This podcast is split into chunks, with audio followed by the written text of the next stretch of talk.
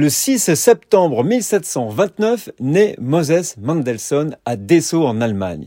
Philosophe juif allemand, il est le grand-père du compositeur Félix Mendelssohn. Son père, Mendel, subvient à son existence en qualité de sophère. En 1783, il achève la traduction en allemand de la Torah.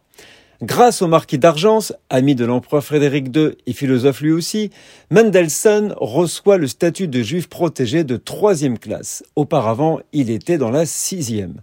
Cela lui permet de résider à Berlin sans être dérangé du fait de sa judaïté. Il est un personnage important de la philosophie juive, du judaïsme européen et de la philosophie du XVIIIe siècle en général.